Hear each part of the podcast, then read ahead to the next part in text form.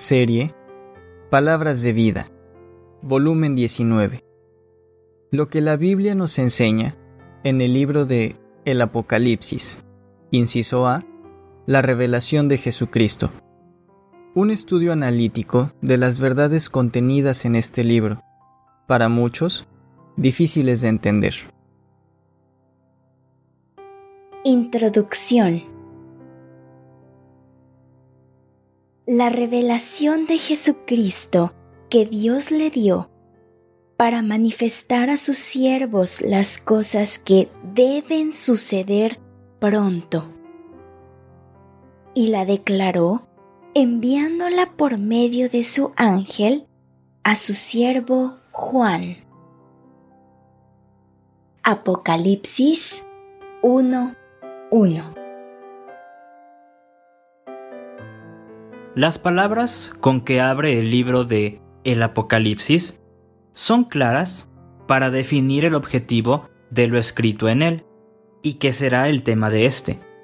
El primero de dos cuadernos con los que proponemos cubrir las enseñanzas principales de él, y es la revelación de Jesucristo. El segundo cuaderno de la misma serie cubrirá las palabras de la profecía. Leer, oír y guardar estas palabras traen una bienaventuranza como lo dice Apocalipsis 1.3. Pero, para lograr ser de los bienaventurados, debo guardar lo que leo y oigo, que significa hacerlo llegar a mi corazón para que se manifieste claramente en mi manera de vivir. Esto lo expresó así el salmista en el Salmo 119, versículo 11. En mi corazón he guardado tus dichos, para no pecar contra ti.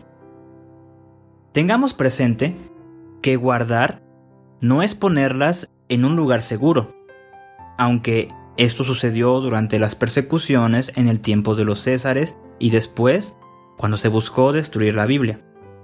Se refiere a guardarlas en mi corazón, y esto implica ponerlas en práctica y compartirlas a otros para que den fruto y el fruto permanezca durante muchas generaciones. Muchos huyen de este libro porque ven números, objetos, animales, eventos aterradores y mucho más, y no ven a Jesucristo, el tema central.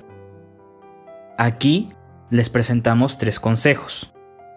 El primer consejo es que captemos una gran diferencia. En casi todos los demás libros de la Biblia hay objetos, emociones y eventos que de una manera u otra hemos visto o vivido, aunque solo sea de manera muy similar. Y podemos usar nuestra imaginación para colocarlos en el ayer cuando se escribieron y en el hoy que hemos de vivirlos. Aquí no es así. Los elementos, en forma aislada, tal vez los conocemos, pero verlos unidos en un solo cuadro, como cuando los vio el apóstol, no ha sido nuestra experiencia. En su descripción, presenta lo que vio, que pertenece a nuestro mañana, nuestro futuro, usando palabras que él conocía, que pertenecen a un ayer donde no existían vocablos para describirlos. Él trató de relatar las visiones lo mejor que pudo dentro de sus limitantes de lenguaje. Un reto más para el que lee. Apocalipsis 1.3. Nuestro segundo consejo es que necesitaremos comenzar entendiendo el centro de la visión, que es Cristo, y buscar qué atributos, virtudes o verdades resalta el Espíritu Santo al presentar esta revelación de Jesucristo en el contexto de lo que sucederá en un futuro. Objetivo muy diferente que percibimos en los Evangelios, donde leemos del cumplimiento de profecías del Antiguo Testamento.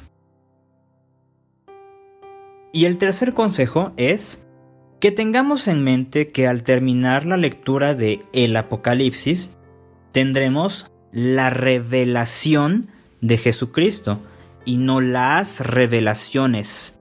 Es decir, al final de las 10 visiones que tocaremos en este libro, tal vez usted halle más, se ha de formar una sola revelación. Estamos percibiendo a la misma persona en un mañana aún por venir.